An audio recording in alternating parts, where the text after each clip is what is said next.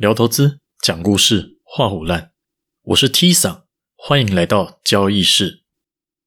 交易员的一天到底都在干什么？或是有人会说，一整天又不是随时都在做交易，那没做交易的时候到底都在干嘛？这个问题从我在专职交易到后来回去交易室，被问了不下三千八百五十次。今天呢，就分别来分享一下专职交易的时候我一整天都在干嘛，还有在交易室的时候一日行程又是怎样。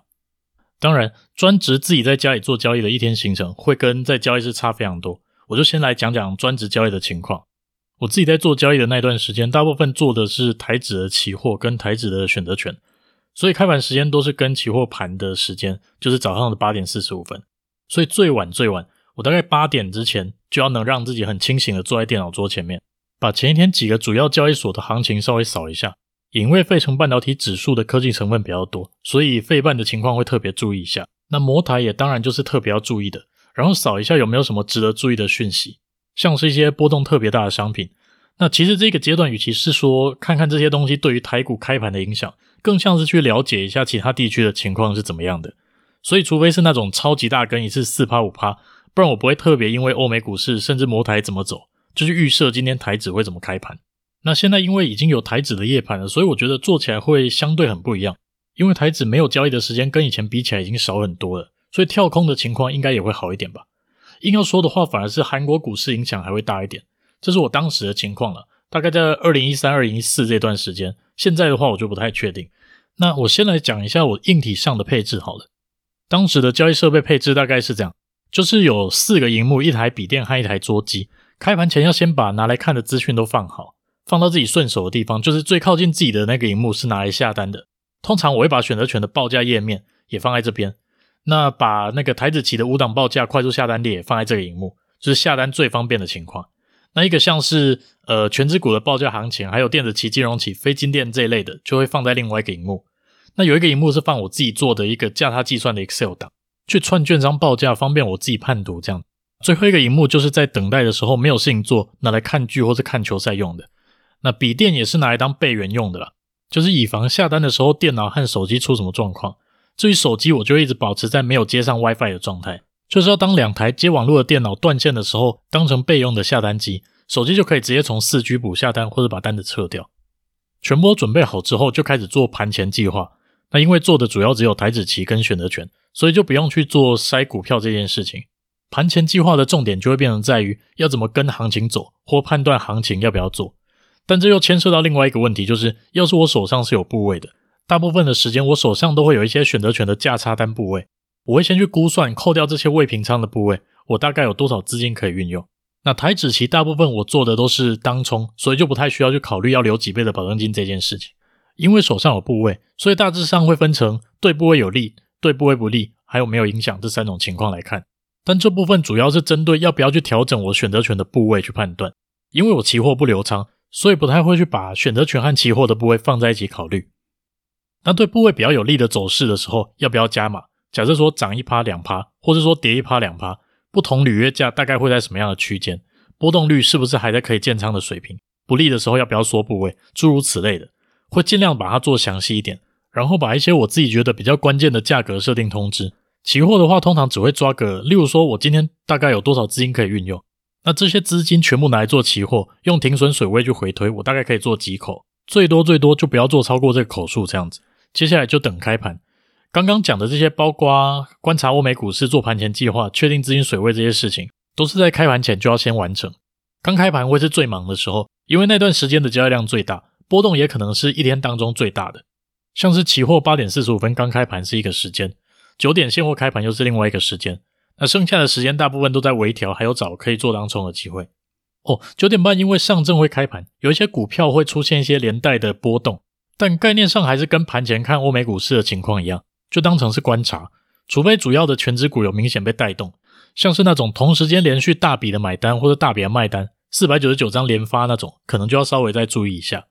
要是当天我觉得周五过后也可能不会有什么太特别的状况了，或是说需要调整手上的部位的情况。那我可能一点以前整理完就差不多收工，可以去吃饭。吃完饭再回来整理当天的交易。通常啊，通常我吃完饭之后，大概东摸西摸，会搞到大概三点左右再回来整理交易。那整理交易有几件事情要做。第一个是把交易输入到我自己的交易记录表格里面，因为这样子比较好判读一些我自己想要的讯息。再来就是复盘，复盘有几种做法，一个是从开盘开始整段重新走一次，可能用个三到五倍速这样子，像是有一些第三方软体可以做这件事情。我那个时候用的是 Multi Chart，但是因为没有串台湾这边的讯号，所以讯号要自己补。另外一种就是针对每一笔交易去看有没有可以做得更好的地方，或是可以避免的地方。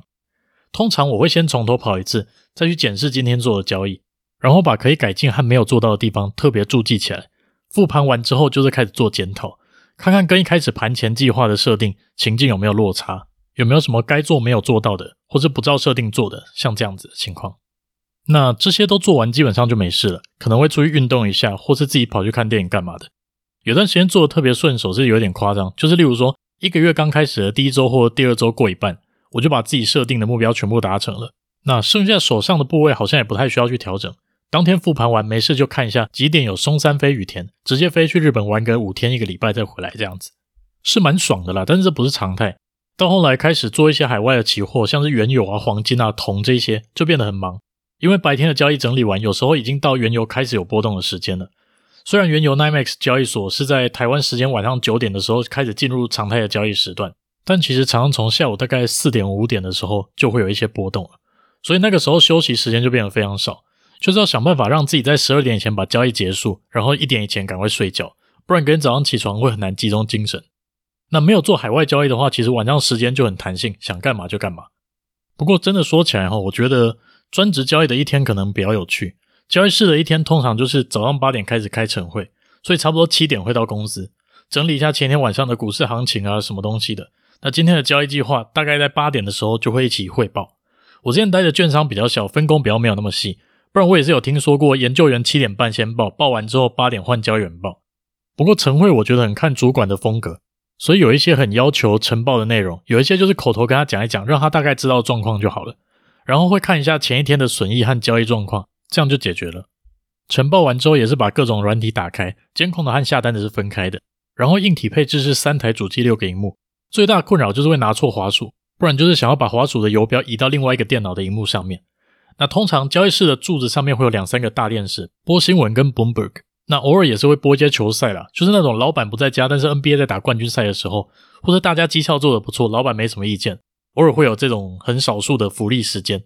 那回到系统上来讲，交易室有很多那种风控系统啊，或者资金管理的系统，所以会有一堆奇奇怪怪的警示，例如说每个人会有他的部位限制。像有些交易员就会把部位做得很满，那碰到控管额度的上限的时候，系统就会开始哔哔哔一直叫，或是那种选择权在价价差单的，然后又习惯把单子分开来做，最后再组起来那一种，也会因为还没组的时候碰到限额就一直叫，主管就会知道谁又爆了，或是主管不在位置上，听到哔哔哔就会站起来骂人问是谁。所以说盘中其实做的事情差不多，跟这家专职交易比起来，就是多了很多讲电话的时间，像是有些小券商交易室全部都在同一个房间。期货自营、证券自营、权证造市、固收、资金调度，全部都在同一间，盘中就会超级吵，跟别家交易员讲电话，或是跟风控讲，或是偶尔有一些搞不清楚状况 operation 端的人，在交易时间打电话来烦你，问一些不紧急又不知道在干嘛的问题。然后像在券商的时候，因为做的都是台股和台湾市场居多，基本上是不会吃午餐的，要吃也会等到收盘之后才去吃。但像银行、投信就不一样，就要看做的商品是哪一些，像是债券啊、外汇啊这几桌，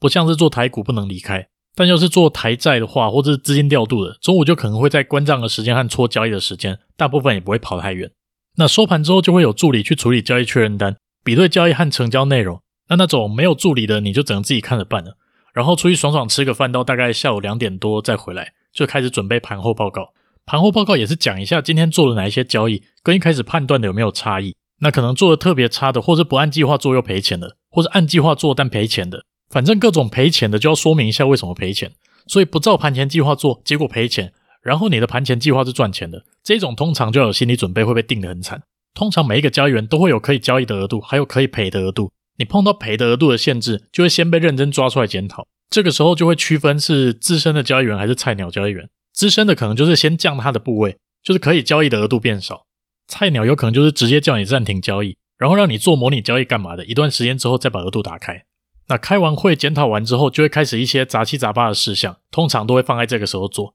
像是什么风控单位要求你提供什么东西啊，测试你的新策略或是系统干嘛的，要给集合什么资料啊，大部分都在这个时候。但没有什么急迫性的话，其实就可以不用管它，直接下班就对了。尤其你不用管海外股票的话，基本上已经没你的事了。这大概就是我之前在券商交易室的生态。